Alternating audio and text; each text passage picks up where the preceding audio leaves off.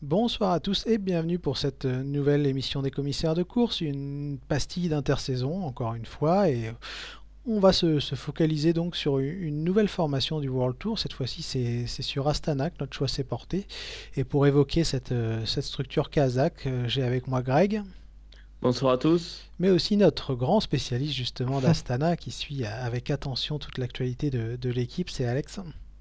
Bonsoir. Alors Alex, justement, je vais, je vais commencer par toi. Moi, il y a quelque chose qui m'impressionne toujours chez Astana, en fait, c'est qu'ils n'ont jamais de sprinter, mais ils réussissent quand même toujours à remporter un, nombre important de succès. On l'a vu encore une fois cette année, malgré une saison raccourcie, où il y a, si je ne me trompe pas, pas moins de, de 15 victoires.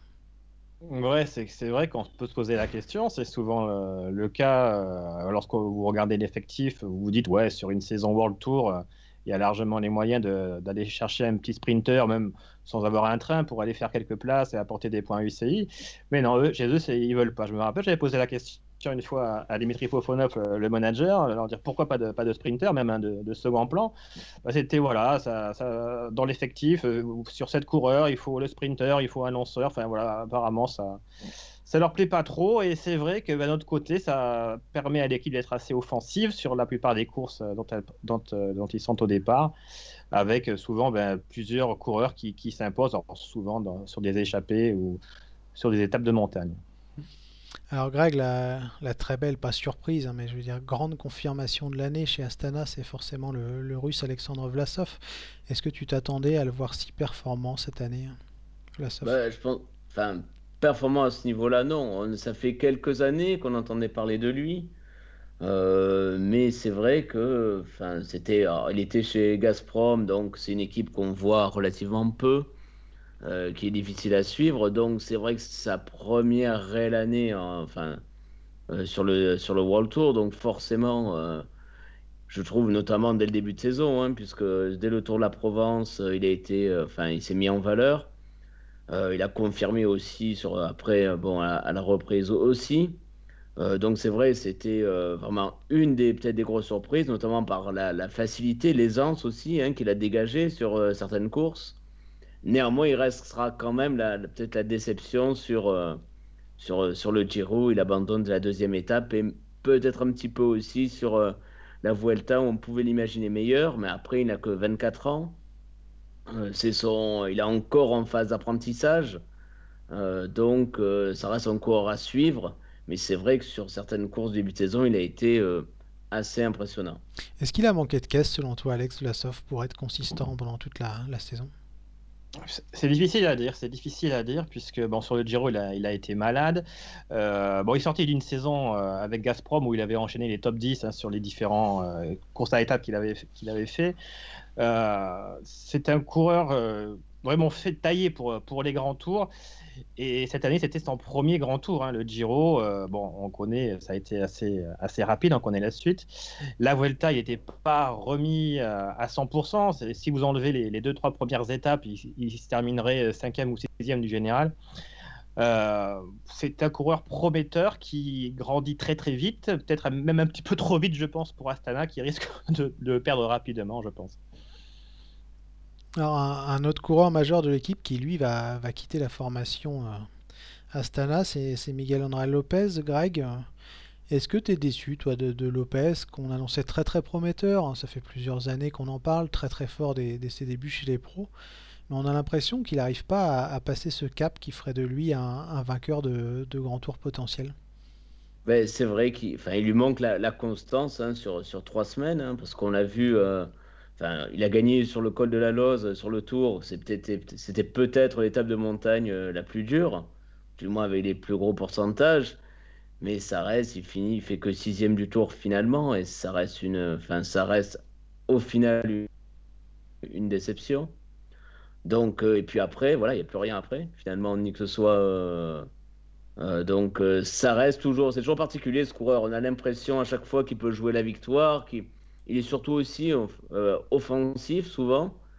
hein, euh, un des premiers qui est souvent à l'attaque, mais voilà, il lui manque euh, vraiment d'être euh, constant sur trois semaines, ne pas tomber, et euh, à voir euh, si chez Movistar, euh, qui qui n'a pas l'habitude de très bien gérer les grands tours tactiquement malheureusement, euh, ce que ça peut donner. Mais voilà, c'est un peu comme tu l'as dit, on est toujours un peu mitigé euh, euh, à son propos parce qu'on attend de grandes choses. Parfois, on voit de grandes choses et que le lendemain, hop, il peut avoir une défaillance ou être décevant. Ouais, parce que c'était fou un peu, Alex. Là, Lopez, il avait toutes les cartes en main avant le chrono final de, de la planche des belles filles pour euh, terminer sur la boîte. Et quand on s'attarde sur le classement, on voit qu'il finit 45e au sommet de la planche, derrière des, des mecs comme Christophe Laporte. hein. Et qu'il perd tout, quoi. et à, à- ouais, deux jours près, il passe d'un très bon Tour de France à un Tour de France on va dire, un, petit peu raté. C'est dommage, puisqu'en plus, euh, dans l'effort du contre-la-montre, il s'était pas mal amélioré. Euh, Il avait fait cinquième du chrono sur le Tour d'Algarve, face à de très très bons rouleurs, où il avait terminé troisième du général. Euh, Là, sur le Tour, bah, il avait fait le plus dur, c'est être constant sur, sur trois semaines, parce que jusqu'à présent, comme vous l'avez dit, il avait toujours des étapes où il passait à côté, où il chutait, où il se, bagarrait. Il y avait toujours des histoires. Et là, bah, il, il avait tout pour lui jusqu'à ce dernier chrono où il a littéralement explosé. Alors, quelles en sont les raisons? C'est difficile à savoir. Ce qui est sûr, c'est que bah, l'arrivée, il passe à côté d'un très très beau podium. Et pour l'an prochain chez Movistar, c'est un petit peu l'inconnu, honnêtement. Il part pour un an, hein, c'était son choix de partir pour un an. Enfin, pas son choix de partir d'Astana, il voulait rester chez, Astana, mais malheureusement, d'un point de vue financier, c'était pas possible. Et euh, chez Movistar, ça va être la grande inconnue. Comme l'a dit Greg, euh, avec Movistar, on s'en est jamais sur les, sur grands tours au niveau tactique. Donc, euh, bon, ça promet, ça promet. En tout cas, euh, je lui souhaite quand même de, de réussir là-bas. Alors, on, on évoquait justement un peu le mercato, je- ça va me permettre de, de venir sur ce sujet-là. En départ majeur, on n'a que celui de Lopez, hein, sinon c'est des équipiers, je vais les citer. Euh, Il y a Lorenz De Vries, Danil Fominik, Zendos Bizigitov et Hernando Borges. Et côté arrivée, Oh, quel là, accent, que, soit le- l'accent colombien ou l'accent euh, kazakh, tu le, tu le tiens très bien. Ouais, j'ai- Ouais. mais c'est au moment où je me suis dit, je vais les citer, je me suis dit, putain, t'es con en fait, parce que tu vas pas y arriver. J'ai regretté à partir du moment où, où j'ai sorti la phrase. Enfin bref, je vais, je vais parler des arrivées, là aussi je risque de galérer un petit peu. Donc Andrea Piccolo, ça va, et là il y a aussi du rajeunissement, un grand espoir italien, rappelez-vous, c'était lui qui luttait euh, chez les juniors avec Remco Evenepoel, c'était souvent son principal adversaire. On a aussi le, le champion du monde euh, espoir, Samuele Battistella. Matteo Sobrero, aussi très bon euh, jeune italien. Puis Javier Romo, cette petite sensation qui vient du triathlon et, et qui a montré beaucoup de belles choses dans la, chez les amateurs l'an dernier en Espagne. Est-ce que Le c'est un... Remco espagnol? Pardon? Le Remco Le espagnol? Remco espagnol, ouais, apparemment, donc on, on va voir. Mais est-ce que, bah justement, Alex, c'est un, c'est un mercato qui te convient? Ben, c'est un mercato euh, voilà, qui est fait en fonction des, euh, des économies du côté d'Astana. Alors, très clairement, du côté d'Astana, on veut maintenant un petit peu copier ce qui se fait chez Sunweb, c'est-à-dire prendre beaucoup, beaucoup de, coureurs très jeunes pour les faire monter, pour en faire devenir des leaders, ce qu'ils ont fait avec euh, Lopez, qui était arrivé euh, en tant que vainqueur du Tour de l'Avenir. Avec Vlasov, c'est pareil, il commence à monter un petit peu. Ils espèrent faire ça aussi avec, avec Terrada, qui devrait prendre du grade euh, cette saison. Donc voilà, on prend euh, plusieurs jeunes et on espère que parmi, parmi ceux-ci, il y en aura quelques-uns qui, qui vont percer. Euh, c'est vrai que pour revenir sur Javier Romo, c'est c'est un pari. Euh, à noter qu'il en fait signer trois ans, ce qui est assez rare chez Astana c'est qu'il pense vraiment qu'il y a du potentiel chez ce coureur qui, bah, qui arrive du triathlon, qui, euh, à cause du confinement, n'a pas pu euh, continuer son, sport fétiche. Il s'est mis à, pédaler, à faire du vélo, du vélo, puis il s'est dit, tiens, je suis pas, si mal que ça.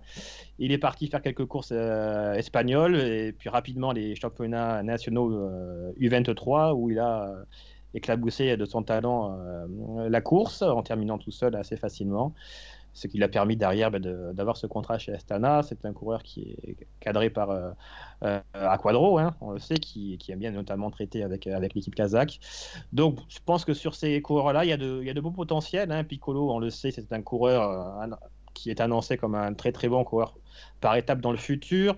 Euh, puis un petit mot aussi sur les jeunes kazakhs. Il y a Gleb Brzezinski qui qui est un sprinter. Euh, et surtout Yevgeny Fedorov, qui est euh, pour moi, depuis l'avènement la, d'Alutsenko, le, prochain euh, gros coureur kazakh qui devrait être euh, assez, assez bon au niveau de tout ce qui est classique ou des, étapes, un peu comme dans le style de Lutsenko d'ailleurs, un peu, euh, un peu passe-partout, même si pour lui, la haute montagne, c'est un petit peu difficile pour Fedorov, mais je pense que c'est un, un, très bon kazakh qu'ils ont pris là. Puis après, bon, on va finir par Ben Perry, c'est le justement le, le, côté sponsor. On va aussi y venir, je pense, pour parler de, de l'arrivée de, de Primertech qui vient s'associer à Astana. Alors qu'est-ce que tu penses, toi, Greg, de, de ce recrutement de, de, la formation kazakh?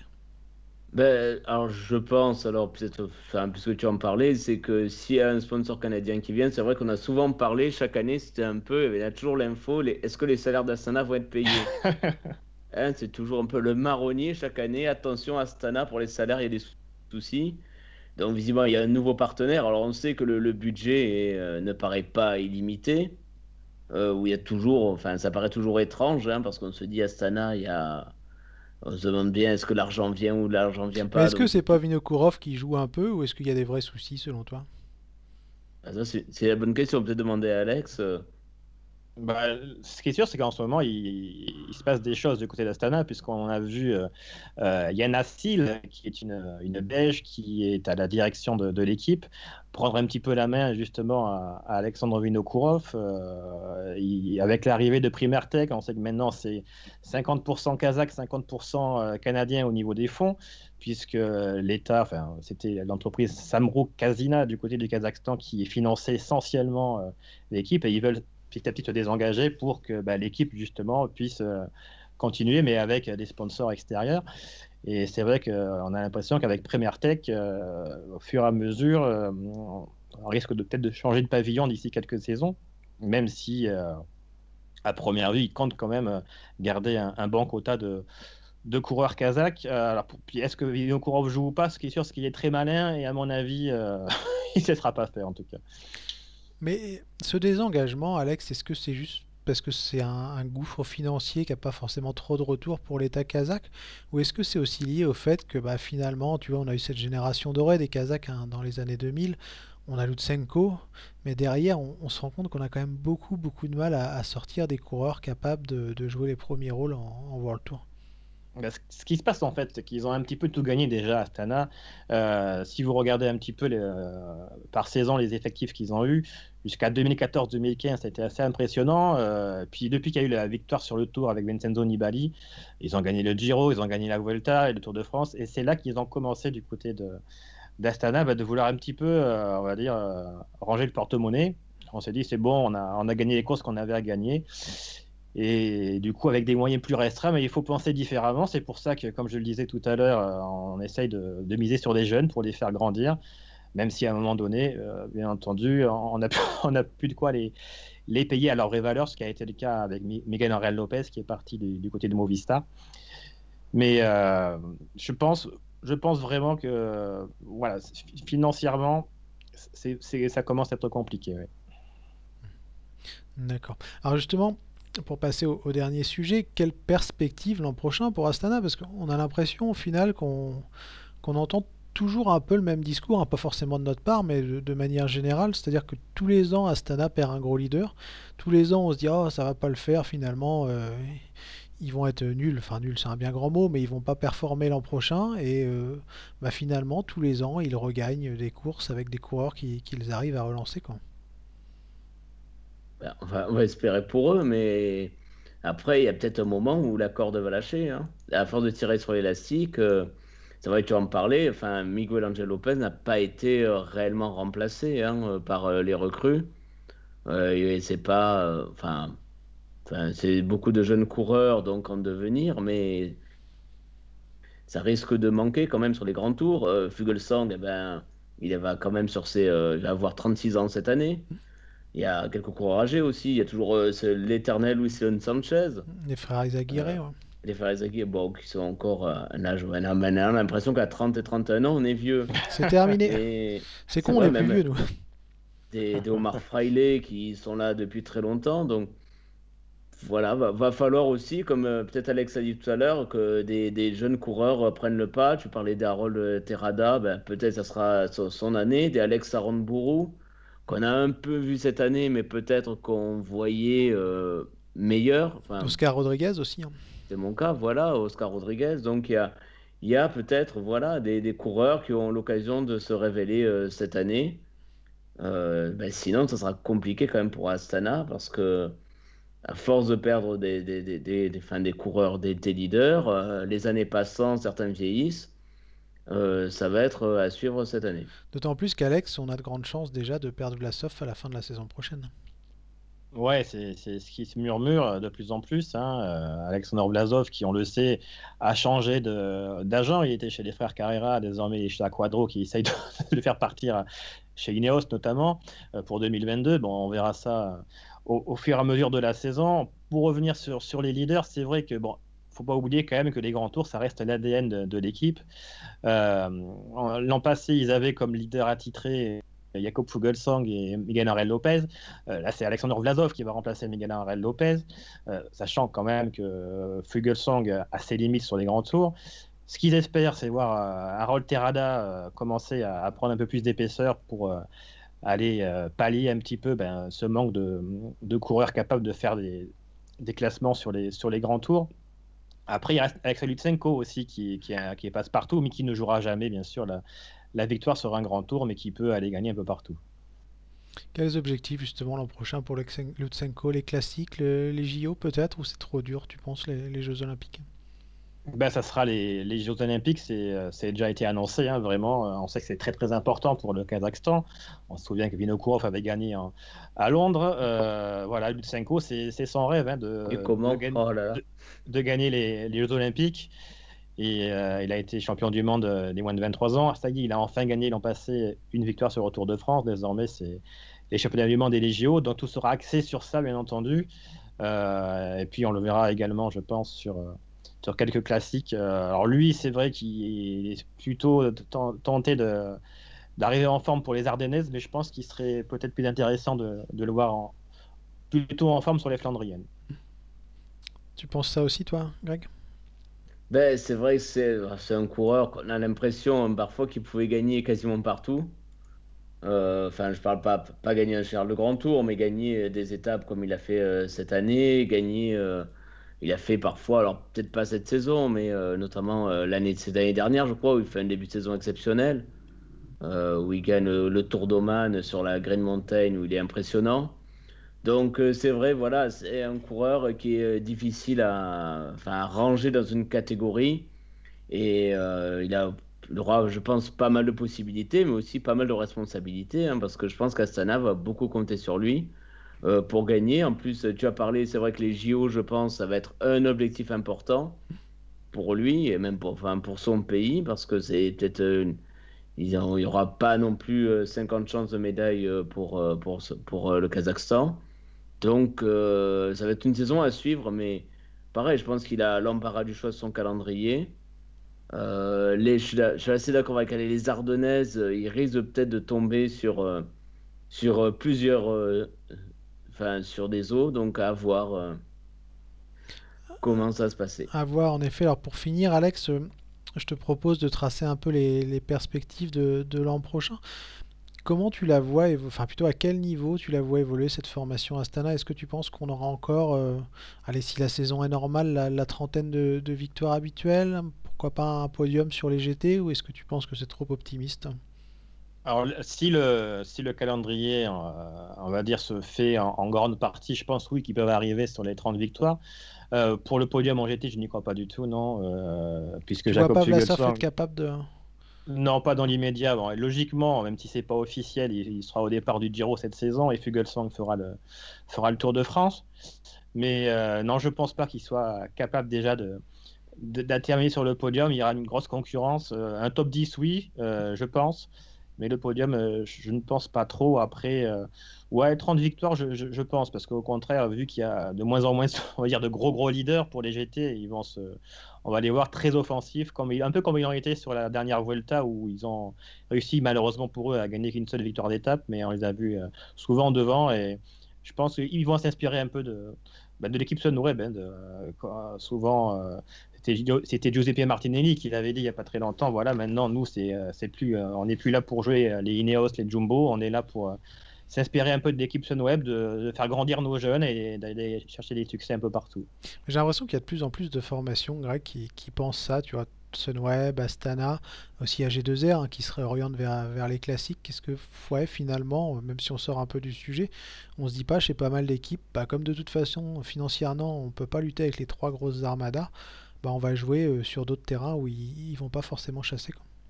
Ah ben, c'est un peu ça, on parlait des moyens financiers. Euh, maintenant, euh, les, des équipes qui ont des moyens impressionnants et qui alignent les, quasiment les leaders comme équipiers, forcément, pour des équipes comme Astana, ben, ça devient très compliqué de lutter.